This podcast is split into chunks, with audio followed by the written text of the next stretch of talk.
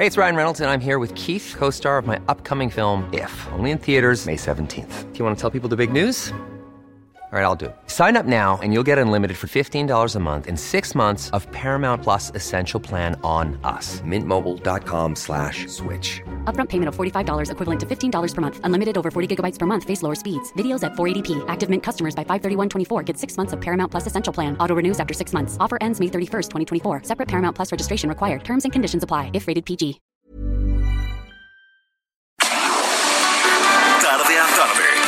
Necesitas saber de forma ligera, con un tono accesible. Solórzano, el referente informativo.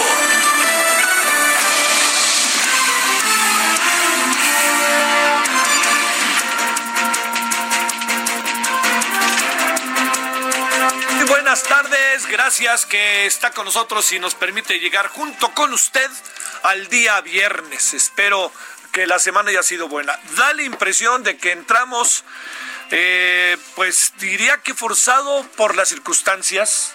Eh, eso no hay que perderlo de vista. Forzados por las circunstancias, forzados por los escenarios y forzados por el presidente. El presidente ya quiere regresar, ya hasta dice recuperemos la libertad. Yo nunca la perdí, ¿no? Pues no sé usted recuperó la libertad, la libertad transita por otros lados. Pero es un asunto en donde uno no sale y uno no sale pensando en que la libertad de uno está en salir o no salir, uno decide y uno dice yo tengo la libertad para quedarme y esa es mi decisión. Este, pero también lo que quiero decir con esto es que eh, fíjese, hay, hay, hay muchas cosas que en estos días se han eh, presentado, como, hemos hablado de la coherencia de los mensajes, su servidor ha sido particularmente enfático en ello. Le voy a leer lo que dijo la Organización Mundial de la Salud hoy, hoy, ahora sí que como diría Fox, hoy, hoy, hoy, viernes, ¿sale? Dice, la Organización Mundial de la Salud pidió hoy a los líderes latinoamericanos que emitan mensajes coherentes para luchar contra la pandemia de coronavirus en la región, actualmente una de las más afectadas, puesto que la ciudadanía a veces recibe consejos contradictorios de sus gobiernos. Los ciudadanos se sienten confundidos y escuchan diferentes mensajes y hay que garantizar que tengan la mejor información posible para para protegerse a sí mismos, a sus seres queridos y a las comunidades, dijo Mark Ryan. Ryan comentó que esta eh, comentó de esta forma las declaraciones del presidente López Obrador, quien está animando en discursos públicos a la ciudadanía a comenzar a salir de los confinamientos pese a que el país es uno de los más afectados en la actualidad. El responsable de la OMS recordó que México con 130 mil contagios, cerca de 16 mil muertas, es actualmente el séptimo país que más casos diarios reporta y el tercero en fallecimientos por jornada, por lo que sigue en una situación realmente difícil. Ryan extrapoló la gravedad de la pandemia a toda la región latinoamericana, donde recordó que se encuentran cuatro de los diez países que en estos momentos reportan el mayor número de infecciones diarias. El experto habló de Brasil, segundo país del mundo, que tiene más contagios y en algunas zonas hay niveles de ocupación de unidades de cuidados intensivos de más del 80%. No era una necedad, a mí hasta varios me dijeron, ya es todo contra el presidente. No, hombre, yo claro que no es contra el presidente, ¿para qué se va a meter uno? A ver, ¿para qué se mete uno contra el presidente? Si lo que necesitamos es sumar, aunque el presidente a veces le dé por restar.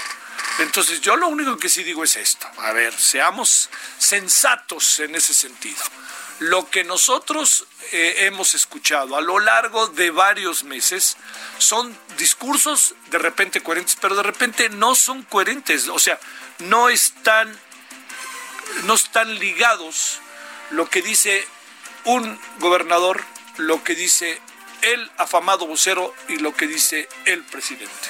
Esa es la verdad. En eso estamos. Entonces, yo sí le digo que eso es eh, importante no perderlo de vista y estar ahí. Bueno, vamos al segundo asunto que nos concita, como luego dicen. Resulta que eh, la señora Sheinbaum, también presionada por toda una serie de circunstancias, de repente parece como que toma su propio camino, pero de repente me da la impresión de que alguien le dice, ¿a dónde vas? Bueno, la señora Sheinbaum ya nos informó hoy que vamos a pasar al semáforo naranja vamos a ir poco a poco pasando, pero ya es inminente. Y no solo eso, nos ha informado hoy que resulta que se va a levantar el no circula. Ojo con eso. ¿Qué quiere decir? Que a circular se ha dicho. ¿Qué quiere decir? Que pues este, ojalá sea para bien, pero quiere decir que otra vez las calles de las grandes ciudades y de las pequeñas ciudades, ¿no? Porque luego también son pequeñas, pero hay una gran cantidad de automóviles, pues van a sufrirle. Esa es la pura verdad. Vamos otra vez a regresar a donde estábamos. Diría en algún sentido que es lo mejor, ¿no? Yo entiendo que no es lo que nos gusta, etcétera, quienes manejamos, en fin, pero es lo que es. Diría, es lo que es y es lo que hay. Dicho lo cual, es muy importante que no perdamos de vista lo que vamos a vivir a partir de la próxima semana. Déjeme darle una... Déjeme abrir un gran paréntesis en todo esto. Cuando digo gran, déjeme decirle por qué me parece la relevancia de, esto. Porque eh, resulta que eh, seguimos en rojo y que por ningún motivo perdemos la posibilidad, por ningún motivo eh, debemos de alejarnos del enorme cuidado que debemos de tener. Ese es el gran asunto. Tenemos que cuidarnos, cuidarnos, cuidarnos. Por ahí está. Entonces, no se quite por favor el cubrebocas, no deje de tomar sana distancia. Ahora sí que si usted me permite, se lo pedimos, ¿no? Eh, y en algún sentido, espero que se entienda bien, se lo exigimos para que todos estemos bien. Entonces, pues eso es lo que tenemos. El presidente hoy eh, dijo algo que también a mí me sorprendió. No va a haber rebrote. Yo quisiera saber cómo sabe, ¿no? O sea, digamos, la verdad que lo digo en serio. Como, presidente, ¿cómo sabe que no va a haber rebrote? Cuando está diciendo el señor eh, López Gatel que hasta octubre está la pandemia. No quiere decir que no se puede hacer nada hasta octubre. Hoy hablaba con un buen amigo repartidor de leche al que veo muy seguido. Me dice, oiga, señor Solórzano, ¿usted qué sabe? Yo sé, casi le dije, me río de Janeiro con usted, oiga. No, no, pero usted tiene información. Eso sí, es que acabo de recibir un mensaje que me dicen que el señor Gatel ha dicho que hasta octubre. No, no, no. El señor Gatel no dijo eso. Es muy importante. ¿eh? El señor Gatel lo que dijo es, el semáforo sigue en rojo y la pandemia en estos niveles de enorme cuidado va a seguir hasta octubre. Pero esto no significa que, el semáforo de aquí a octubre vaya cambiando, que quede claro. Por eso hay que estar tan atento, ¿no? Por eso la Organización Mundial de la Salud pues le metió un coscorrón al presidente. Dijo, no puede el presidente de México estar diciéndole a la gente que salga. Lo dijo la OMS, la misma que hoy confirmó a López Gatel, o la OPS fue en este caso, de que forme parte de su comité. Del comité lo conforman como 30 personas, pero está bien que esté ahí uno nuestro. ¿No? Este, entonces, eso que le cuento son como todo, todo este entorno en el que estamos metidos y en el cual yo quiero ser enfático, por favor, por ningún motivo baje la guardia, por ningún motivo se plantee que las cosas están cambiando. Señora, señor, joven, niña, niño, los niños luego son más vivos que nosotros, le pido atentamente que por ningún motivo baje la guardia mantengámonos igual. Hágale caso al presidente, perdóneme, en el sentido, en el mejor sentido de la palabra, en la parte que corresponde a las cuestiones técnicas. al aliento de salir, yo diría, hablen en familia, platíquenlo, vean qué es lo mejor y vean que técnicamente es lo mejor. Y además hay otro referente. Para los trabajadores que son informales, pues entiendo la imperiosa necesidad de salir. Pero si usted trabaja en una empresa, si usted es empleado, cualquier cosa, vea lo que le dice la empresa la empresa tiene información de primera y la empresa le dirá seguramente que sí y que no debe de hacer. Y con eso echémonos a andar, ¿no? Lo que sí le digo, la nueva normalidad de la Ciudad de México no puede ser en automático. No hay ninguna, ¿no? Pero en mayor caso la Ciudad de México, la Ciudad de Guadalajara, la Ciudad de Monterrey, la Ciudad de Puebla, la Ciudad de Querétaro está muy avanzada, hicieron un gran trabajo en Querétaro y también en la Ciudad de México, pero el problema está en la densidad de población, somos muchos, entonces no, no, no nos podemos quedar encerrados todos y entonces los que salen pues se suben al metro y se suben a muchas cosas en donde acabamos de, eh, nos acabamos de colocar así tal cual se lo digo, eh, en una circunstancia, pues a cierto punto al límite. Así que bueno, estamos en ello. Eh, ese es uno de los grandes temas. Eh, de esta mañana y también hay otro tema que es el primero que tenemos en el, en el resumen que ahora lo leo, pero tiene que ver con la con algo, así vamos a dejarlo, ¿no? Algo que presuntamente pasó con uno de los eh, personajes más buscados, eh, no exagero si lo digo en el mundo, en Estados Unidos y en nuestro país particularmente, que es el famoso Mencho. Entonces, si a usted le parece, le presento el resumen y vamos a tener varias llamadas. Entre ellas vamos a hablar con Paco Abundis para ver cómo están las encuestas en Estados Unidos y en México, no más faltaba. Bueno, vamos con ello. Solórzano, el referente informativo.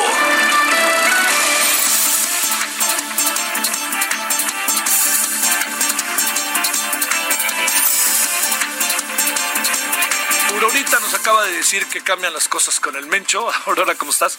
Porque hay una nueva información. Este. Eh, a ver.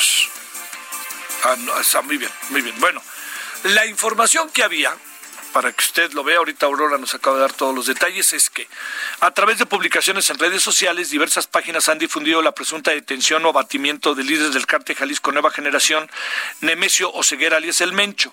Eh, bueno, esto fue lo que se ha dicho, que será como desde la una de la tarde. Pero le cuento, no fue así. La información real es, la información verídica, es decir, en medio de toda esta confusión de quién era, etcétera, es la siguiente. Las versiones están cambiando. El que murió fue, efectivamente, hay una persona muerta que juega, es un, el jefe de, de sicarios del cártel Jalisco Nueva Generación. Imagínese, jefe de sicarios híjole, yo la verdad que si lo veo de frente, pues me doy la vuelta. en serio, híjole, ha de ser. Bueno, el que murió fue Hugo González Mendoza Gaitán, que a lo mejor usted escuchó de él por su sobrenombre, el del sapo o el 90. Él es el que efectivamente falleció. Fue, no se saben las condiciones, murió y si le parece... Eh, eh, vamos al ratito a dar todos los detalles. Pero entonces la información que tanto se insistió sobre el Mencho, descártela. ¿no? Hasta ahorita. La información que sí hay es que una persona perteneciente al alto nivel del cártel Jalisco Nueva Generación, el jefe de sicarios, el que les dice, el jefe me acaba de decir que tú matas a fulano, pero eso, eso es, ¿eh? tal cual, pues efectivamente sí falleció. No se saben las condiciones, no adelanto nada. En cuanto tengamos, luego, luego. Bueno, en conferencia de prensa la mañana de hoy, el presidente López Obrador informó eh, que en su gira a lo largo de la próxima semana irá a Veracruz, Tlaxcala, Puebla, Hidalgo y Morelos. Yo quisiera hacer una pregunta sincera. ¿Por qué el presidente invariablemente va a Veracruz?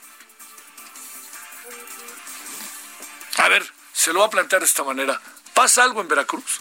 Se le está cayendo la casa al gobernador o alguna cosa así, porque también va a ir a Morelos y ahí también se le está cayendo la casa.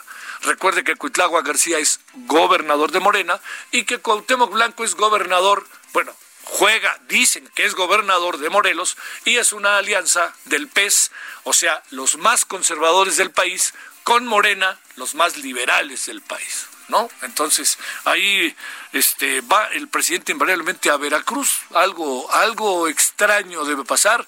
O pues bueno, son votos, es un padrón electoral altísimo, y hay muchos problemas en el Estado, la verdad. Bueno, le cuento que en conferencia de prensa desde Palacio Nacional, el presidente informó entonces de esta gira, explicó que se tomó la decisión de establecer dicha ruta debido a que los, eh, traslados son más cortos y se podrá efectuar por carretera. Es decir, el presidente no va a usar avión y yo creo que pues es, es lógico, ¿no?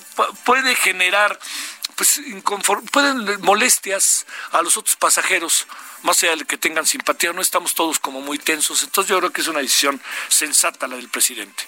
A ver, ¿qué pasó hoy en la mañana? En la mañanera no se sabe cómo se, se resolverá el tema de la reforma a los afores, puntualiza que no debe haber incertidumbre, la reforma no afecta a la administradora de dichos fondos, para resolver el problema se deberán escuchar todas las opiniones sin imposiciones, estima que habrá no habrá un rebote, esto es algo que yo diría es que todos los, los, especialistas hablan de la posibilidad del rebrote, incluso el propio vocero, recuerde lo que dijo cuando llegaran los tiempos de lluvias y de fríos. Bueno, da a conocer que pronto publicará un texto con recomendaciones de cómo actuar en la nueva normalidad, eh, este, y que el Tratado México-Estados Unidos-Canadá ayudará a reactivar la economía mexicana. Claudia Sheinbaum anuncia para los que vivimos aquí en, el, en la Ciudad de México y que nos escuchan el 98.5, le cuento que Inicia la transición gradual a semáforo naranja a partir de lunes. La jefa de gobierno explica que si la capital del país se mantiene en los niveles aceptables de contagios y ocupación hospitalaria, se podrá pasar a ese color en la semana del 22 al 28. Ojo, no está diciendo la jefa de gobierno que la semana que entra estemos en naranja. Está diciendo que la semana que entra seguimos en rojo y que la siguiente semana podemos pasar de rojo a naranja. Bueno, parte de lo que tenemos porque ya tenemos en la línea a Pablo Abundis y ahora hablamos con él.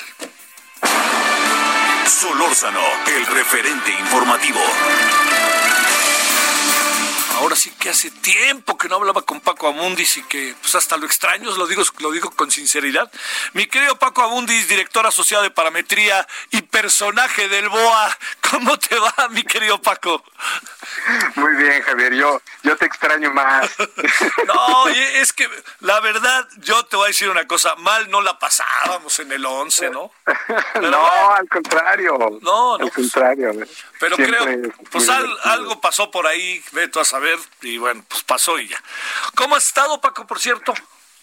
Bien, muy bien, Javier. Pues este, ahora con, digamos, dedicados a estudiar cómo nos estamos comportando durante la pandemia, que es todo un tema, ¿eh? es decir, en, en, muchos países eh, todo el tema de comportamiento pasa a ser una actividad esencial, ¿no? Eh, ahora que se ha convertido en, en, toda una definición que es una actividad esencial o no, porque pues la propagación de la pandemia depende mucho de cómo nos comportamos, si te pones una, un cubrebocas o no, si estás saliendo a la calle o no, y todo es un tema de comportamiento si tienes temor o no al salir, en fin, digo, todo, todo esto en, en muchos lugares del mundo se ha convertido en una investigación o una actividad esencial. Entonces, hacemos lo que podemos en ese, en ese campo. Sí, sí.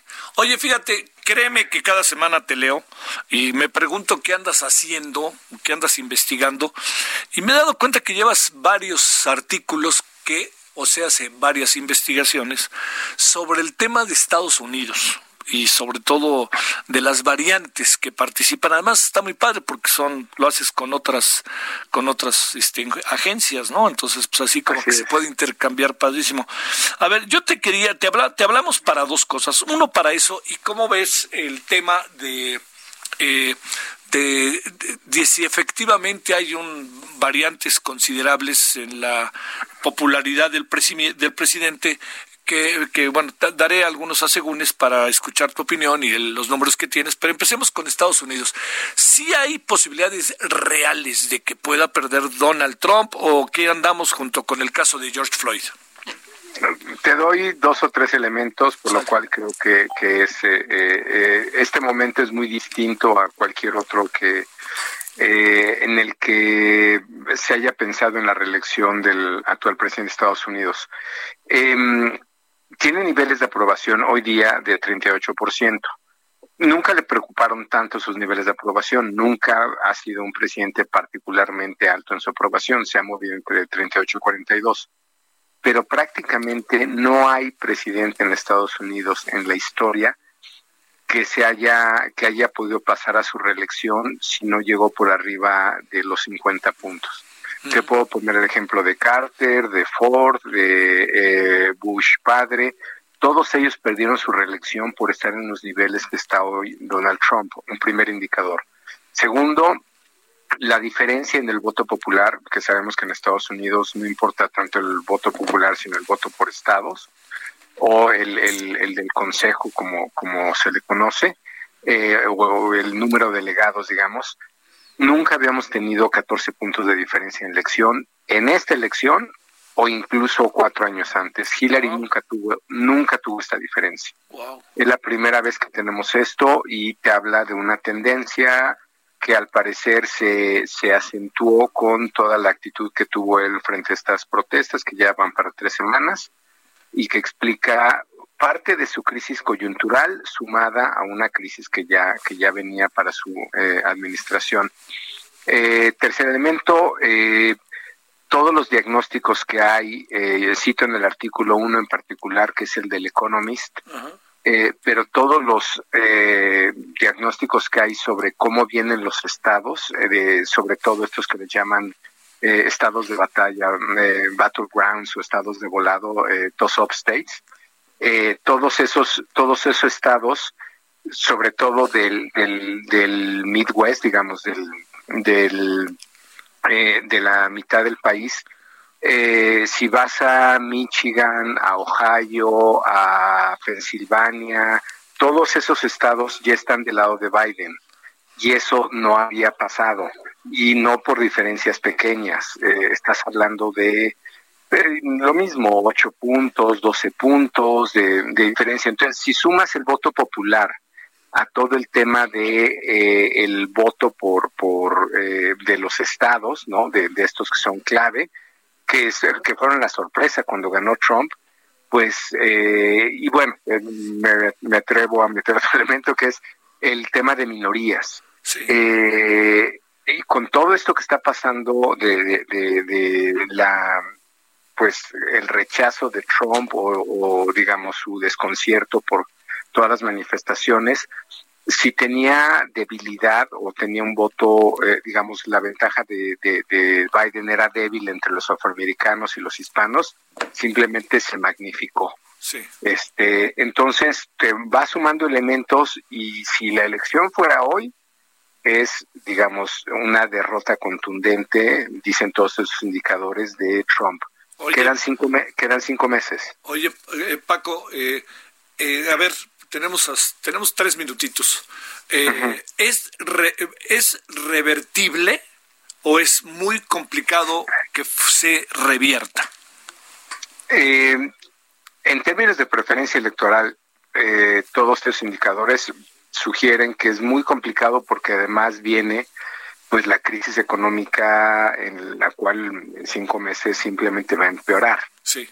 ¿no? Si le, si le sumas más elementos y no acaban de salir de la crisis de salud. Te diría que ya hay como alguna especulación entre los demócratas, especulación y preocupación de que eh, Trump quiera retrasar la elección, sabiendo que todo esto está pasando. Mm. Entonces, si el proceso electoral se lleva a cabo en las fechas que están, no, este, planeadas, diseñadas, creo que no hay forma. Sí. Si hay algún otro recurso legal que el presidente quiera aplicar para no someterse a elección, ahí sí estamos hablando de otro escenario. Oye, Paco. Pero en comportamiento yo creo que está bastante claro que, que, puede pasar. Oye, eh, en tus números, en lo que has estado siguiendo, el, el presidente López Obrador eh, anda efectivamente en 50. Yo creo que anda en más, ¿no? No, más. Yo creo que la última medición que tenemos nosotros es de 61 puntos. Sí, sí, sí. Eh, y sigue siendo nuevamente, yo creo que alto bajo cualquier estándar. Nuevamente, aquí el escenario que se plantea Javier es, eh, dado lo que viene, porque no acabamos de salir de esta crisis sanitaria y todavía no sabemos dónde está el pico. Sí. ¿no? Es decir, este, este, eh, podríamos llamarlo el, en, en, en busca del pico perdido. cuándo vamos a, vamos, a, llegar? sí. ¿no? Este, dependerá de eso cómo vienen los tiempos, pero yo te diría, y eso sumado a una crisis también económica, yo creo que sí le va a afectar al presidente. Ahora, a él, él es un tema, él es un tema, le va a afectar y aún así creo que con todas sus ideas sociales y tiene alguna salida. Yo te diría, aquí es el elemento partido, el elemento morena. Lo que ha pasado recientemente, Javier, es que al presidente le va bien y a Morena no necesariamente. ya no están tan ligados. Van por pistas separadas ah. y el dos, y el 2021 por definición es una elección local donde importan los liderazgos locales, gobernador, presidentes municipales, distritos. No va a haber algún elemento como en el 18 que te jale todo el voto respecto a su partido o respecto a un liderazgo. Y yo creo que eso es lo que va a ser muy distinto en el 21. Querido Paco, ay, que sea la primera de varias y muchas gracias que estuviste con nosotros. No, al contrario, un gusto, Javier, y pues el, el, extrañamiento es mutuo. un abrazo, Paco Bundis. Gracias. Un abrazo, muchas gracias, Javier, que estés muy director asociado de parametría con quien durante varios años hemos trabajado, pero particularmente en una etapa muy virtuosa, a mí me lo parece, ¿va? Este, en el canal, en el canal 11. Oiga, hay una, hay un video que anda circulando que está en la Fundación Gabriel García Márquez, que son un grupo de actores, actrices, actores que a, a cuadro leen pasajes de un libro de García Márquez sobre pues, las pandemias. Ojalá lo pueda ver. Le doy otra vez. Es, creo que es www Fundación Gabo y ahí está. Eh, se lo doy para que lo vea. Vale la pena. Entonces está el queridísimo Héctor Bonilla, Ricardo Darín, este, Irán Castillo, eh, Dolores Heredia. Pausa.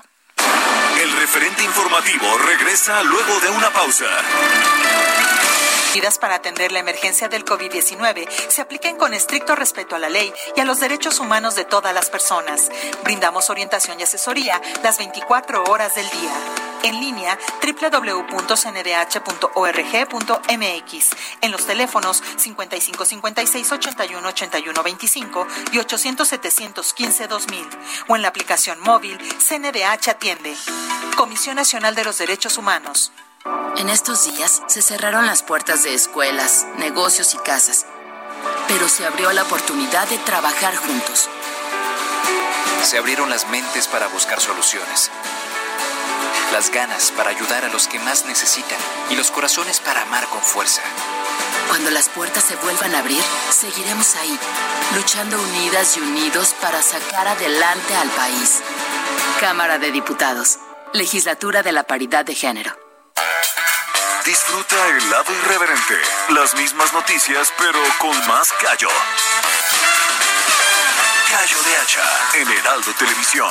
De lunes a viernes, 10.15 de la noche, por Canal 10 de Televisión Abierta, 151 de Easy y 161 de Sky. Los invitamos a escuchar una transmisión muy especial. La misa de las 12 del día desde la insigne y nacional Basílica de Guadalupe, presidida por el arzobispo primado de México, Cardenal Carlos Aguiar Retes. Todos los domingos durante el tiempo que dure la contingencia. La misa desde la Basílica en el portal Heraldo heraldodemexico.com.mx, en las redes sociales de El Heraldo de México, en Heraldo TV, Canal 10 de Televisión Abierta, Axtel y Total Play, así como el 151 de Easy y en el 161 de Sky. Además, por la señal de El Heraldo Radio en todo el país. La misa dominical desde la Basílica de Guadalupe, por Heraldo Media Group. Si tienes agendado visitar Sonora, no canceles. Cambia de fecha. En Guaymas de San Carlos estaremos esperándote para que admires la mejor vista al mar desde el mirador escénico, te sumerjas en el mar de Cortés y conozcas el acuario del mundo. Cuando llegue el momento de viajar con los nuestros,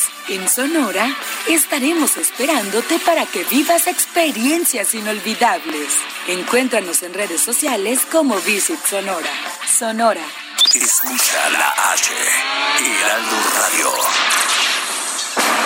Estamos de regreso con el referente informativo.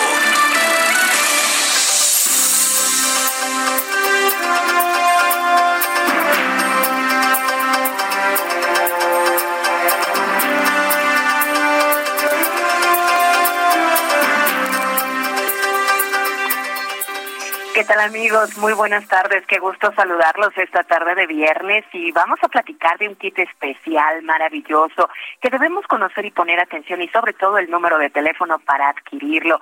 Y ya está lista del otro lado del teléfono quien es la vocera de Novirsa, Adri Rivera Melo, quien nos va a platicar al respecto y antes a darnos una noticia. Adelante, Adri. Así es, mi querida Moni, muy buenas tardes a ti y a todo el auditorio.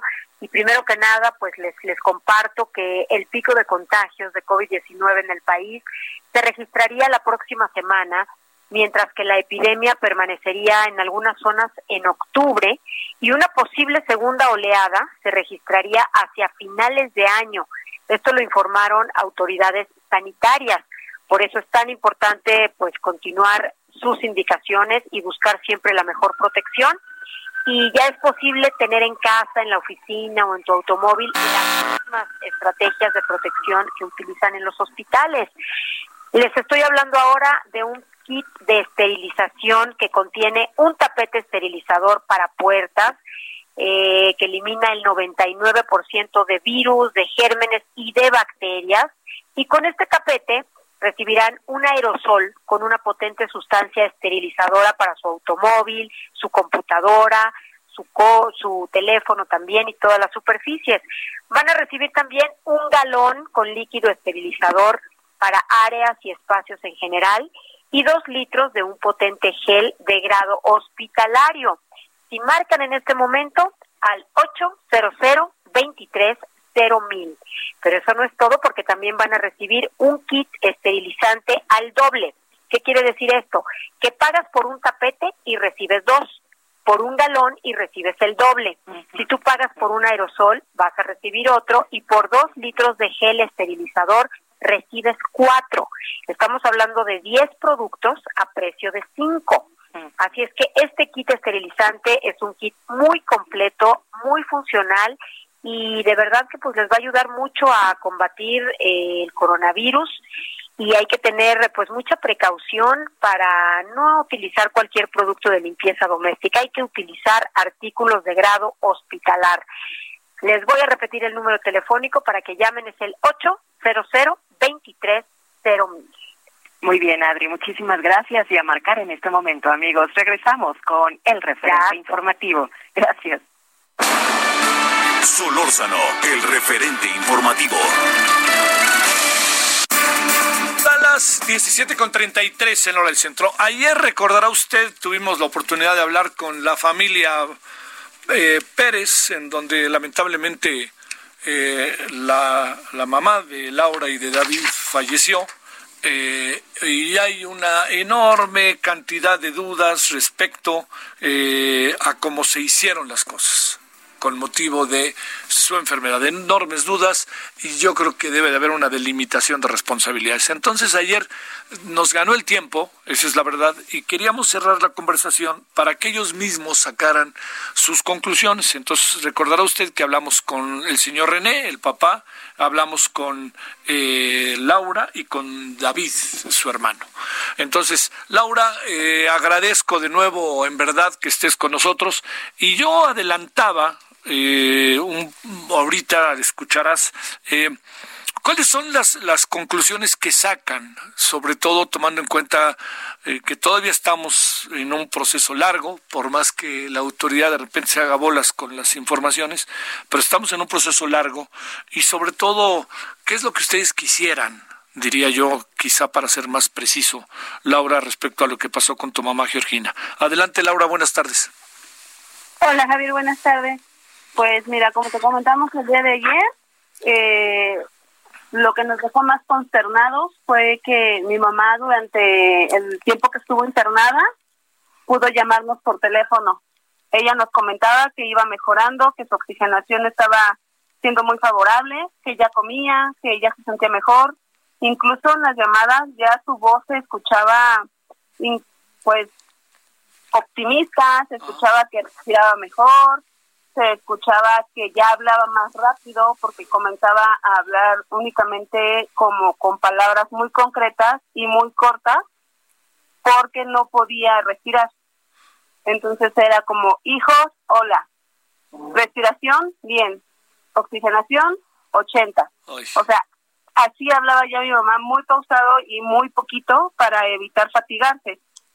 Conforme fue marcándonos, ya hablaba más rápido, hablaba más fluido, ya se reía y un día simplemente ya no marcó.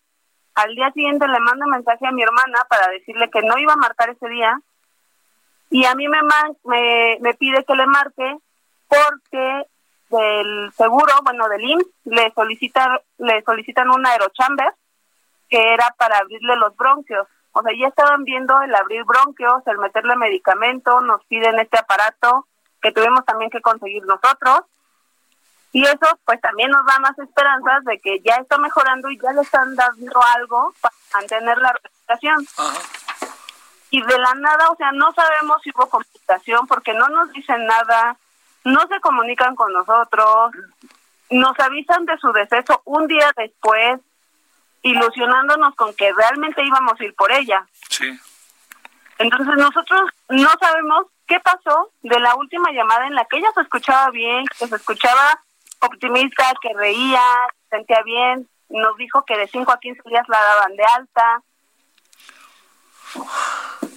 Oye, este, Laura, eh, ustedes después de, de todo este proceso. Además, estamos ahora que no podemos ni siquiera velar a nuestros muertos, ¿no? Que tenemos que rápidamente deshacernos de ellos. Este, te pregunto, Laura, ¿hablaste, han hablado con las autoridades del, del hospital allá en la clínica del IMSS o no? Ni siquiera te dejan pasar, o sea, no hay con quién te puedas dirigir. No, no, no.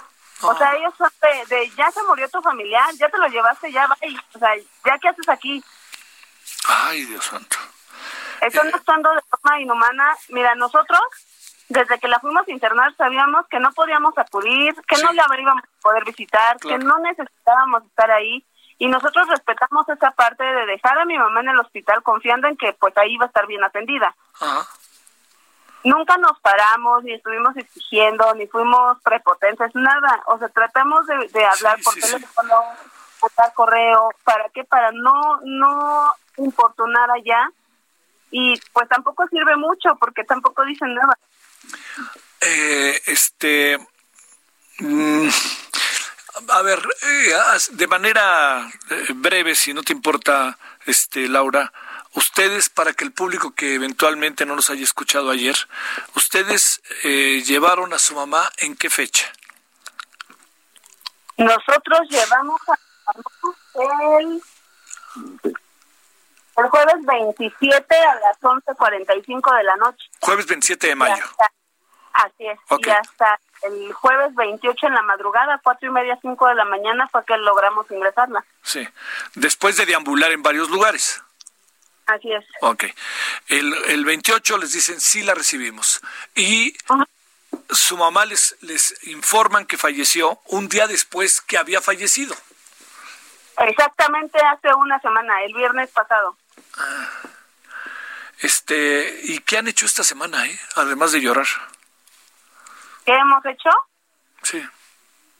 ¿Han, pues podido hablar con alguien? Nada, ¿verdad? Eh, en el sentido de si han podido hablar con alguna autoridad o han, presentado algún tipo. No, no hay dónde acudir. Este. Y son vueltas y que hasta que todo esto regrese a la normalidad y abran los lugares y te traen vuelta y vuelta.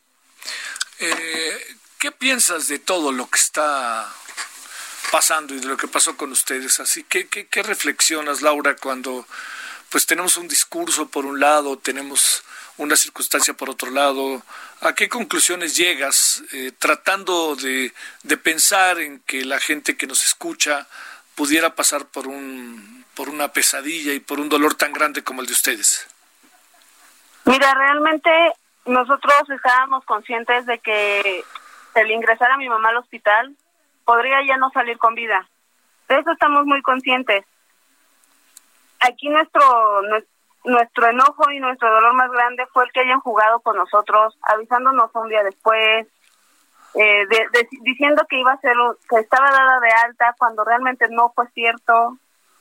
Ese, ese juego, esa como burla que se siente por parte de, de los médicos, el que no te den un informe detallado más allá de un cartel por internet que nunca cambia, o sea, lo único que cambia es la fecha, porque entonces decía grave, pero no te decían qué tan grave estaba o no te especificaban qué es lo que estaba pasando con el paciente.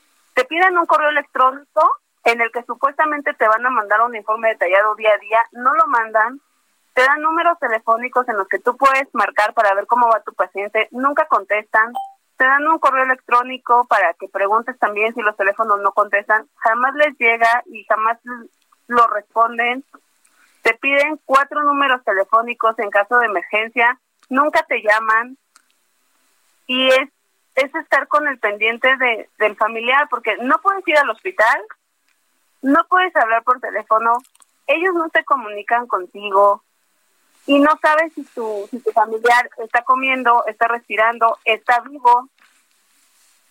No sabes, o sea, estás a ciegas. ¿Pudiste ver a tu mamá después o no? No, no, no, no. ¿Ni quisiste? No, la verdad es que yo, bueno, mis hermanos y yo preferimos quedarnos con el recuerdo que teníamos.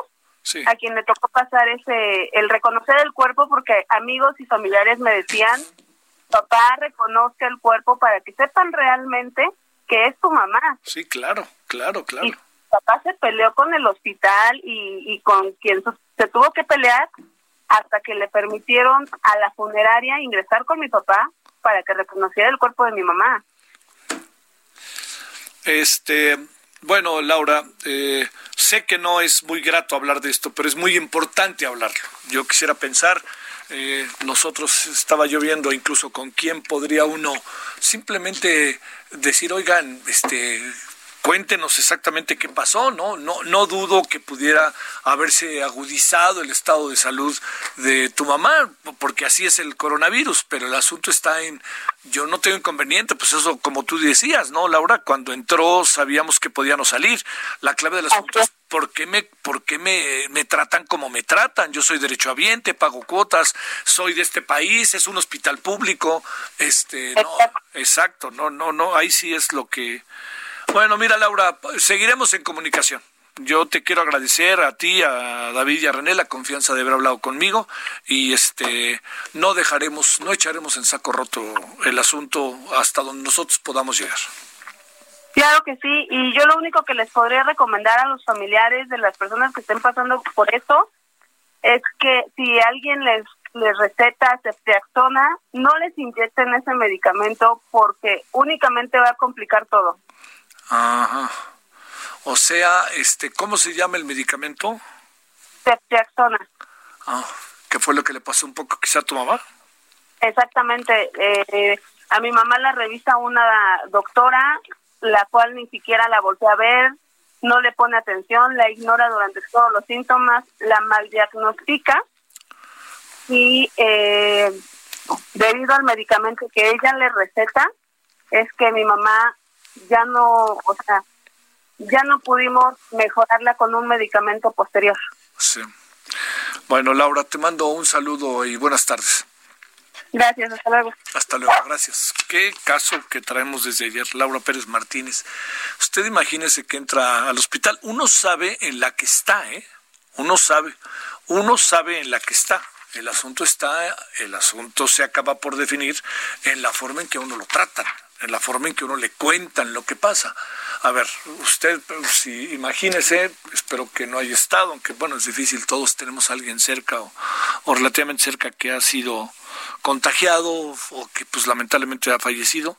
Eh, pero imagínese usted que llega al hospital, deja, deja a su familiar, amigo y amiga y resulta que cuando voltea la cara le empiezan a contar toda una serie de cosas en donde todo se precipita cuando le dan información contradictoria. Fíjese qué importante es el tema de la información, ¿eh? La verdad que lo digo también para que el gobierno precise la información, porque la cadena se extiende, ¿no? Y habrá quien diga, no, pues sí, pero no, no, pero sí, porque pues también hay, si no hay una cohesión informativa, pueden pasar muchas cosas. Bueno, eh, triste asunto, ¿eh? La verdad, no puedo decir otra cosa. 17 con 45 en la hora del centro. Solórzano, el referente informativo. Perdóneme de una situación al límite, vamos a otra situación al límite. Rafael eh, Soto está con usted y con nosotros, él es enfermero del IMSS y es uno de los voceros de la Unión Nacional de Trabajadores por la Salud. Seguramente usted ha estado al tanto de las muchas manifestaciones que han hecho y los motivos. Vamos a los detalles de esos motivos. Rafael, gracias que tomas la llamada. ¿Cómo estás? Buenas tardes. Javier, buenas tardes. ¿Cómo te ha ido? Gracias por Anastasio. ¿Cómo te ha ido? Wow, pues un día muy intenso, unos meses muy intensos. Esta pandemia creo que a todos nos está cambiando la vida, pues particularmente a los trabajadores de la salud nos ha hecho girar 180 grados. Oye, este, ¿cuánto tiempo llevas de enfermero, eh, Rafael? Uf, desde el 2004 aproximadamente, 2003, 2004 más o menos que, que estoy en, en, en- en enfermería. Antes de eso yo entré a los 17 años al Seguro Social de Intendencia, orgullosamente. ¿A los 17? A los 17 entré al Centro Médico Mira Nacional. nomás. Oye, ¿a cuál centro médico? ¿Al que está en dónde? Eh, Centro Médico Nacional Siglo XXI. Ah, ya en, Cuauhtémoc. En Cuauhtémoc. Oye, este, entonces, ¿cuántos años tienes ya?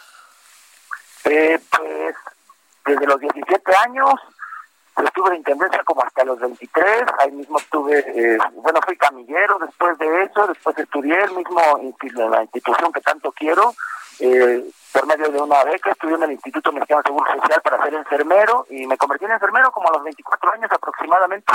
Oye, este, ¿cuántos años tienes, eh? 40. 40.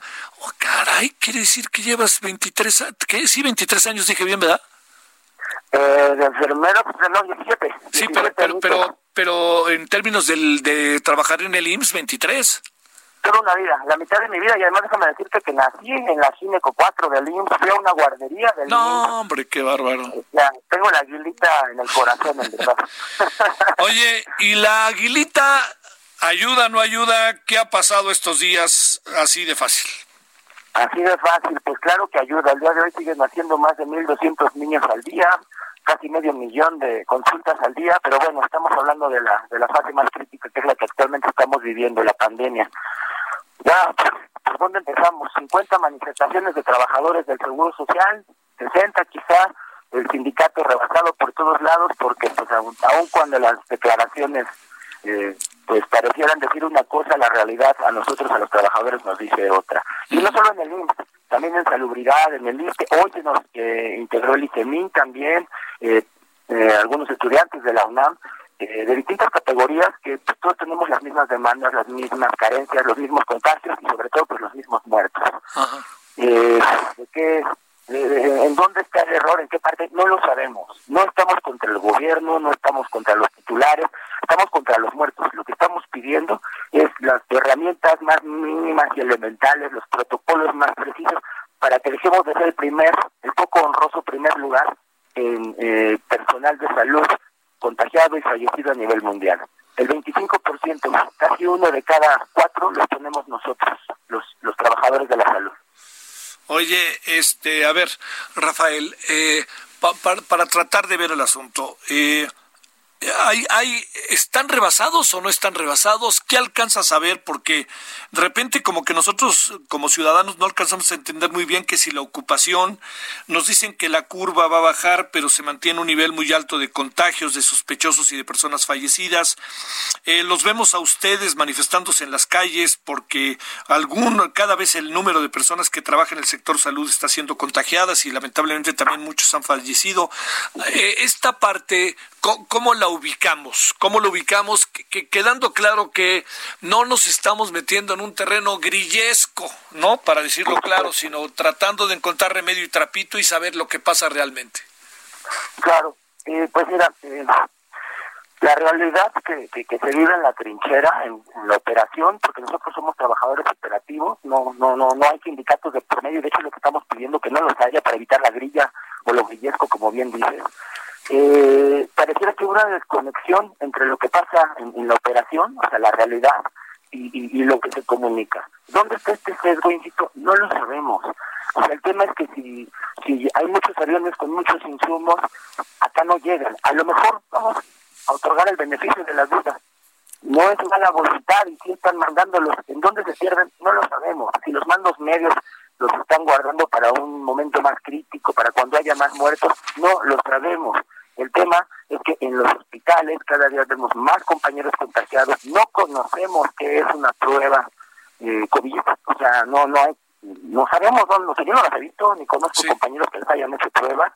Es así que te voy a mencionar un caso muy concreto, un compañero de especialidades, mi hospital vecino, Centro Médico Nacional Siglo XXI también, camillero, muere la semana, hace una semana, eh, su esposa está solicitando de forma urgente que se le haga la prueba COVID, eh, no se la han realizado, hoy nos habla en la mañana, este, también está contagiada. Imagina el esposo muerto, ni estando su esposo muerto le pudieron hacer la prueba a la enfermera.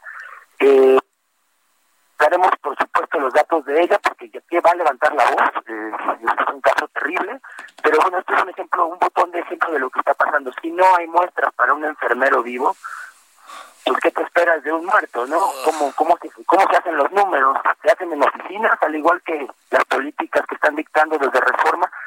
estamos llamando a esto precisamente, a que creen un puente con la realidad. Nosotros somos la realidad, los trabajadores, los de ambulancias, los de oficinas, los operativos, los polis que nos cuidan en las puertas y también se están muriendo, acaban de fallecer vigilantes en Joco, de los polis que pues, me imagino que les sale más barato porque no son sindicalizados, también se mueren. Eh, ¿En dónde está el error? No lo sabemos, pero pues, por eso queremos tener este puente con los titulares para trabajar juntos en algo que nos conviene a todos. Lo que pedimos no son ni medallas póstumas, ni aplausos, ni monumentos, ni que pongan nuestros nombres en, o los nombres de nuestros compañeros caídos en letras de oro en la Cámara de Diputados. Lo que queremos es hacer nuestro trabajo dignamente y salvar vidas de nuestros derechos. Esa es la Unión Nacional. ¿Hay interlocución, Rafael, o no? Ya tuvimos una mesa de negociación hace ocho días con el Seguro Social. Eh, se hizo una minuta. El día de hoy tuvimos otra mesa de no es de negociación, más bien es una mesa de diálogo, eh, de un, acercamiento antes del primero de julio, donde saldrán miles de trabajadores a nivel nacional para manifestarse. Eh, y esperamos ese día pues, ya estar llegando con algún avance. Por ejemplo, concretamente les estamos pidiendo que acabe la represión. Eh, no son grillas, en efecto, esto no es una grilla y ya tenemos compañeros despedidos y sancionados por el mismo sindicato por haber exigido insumos.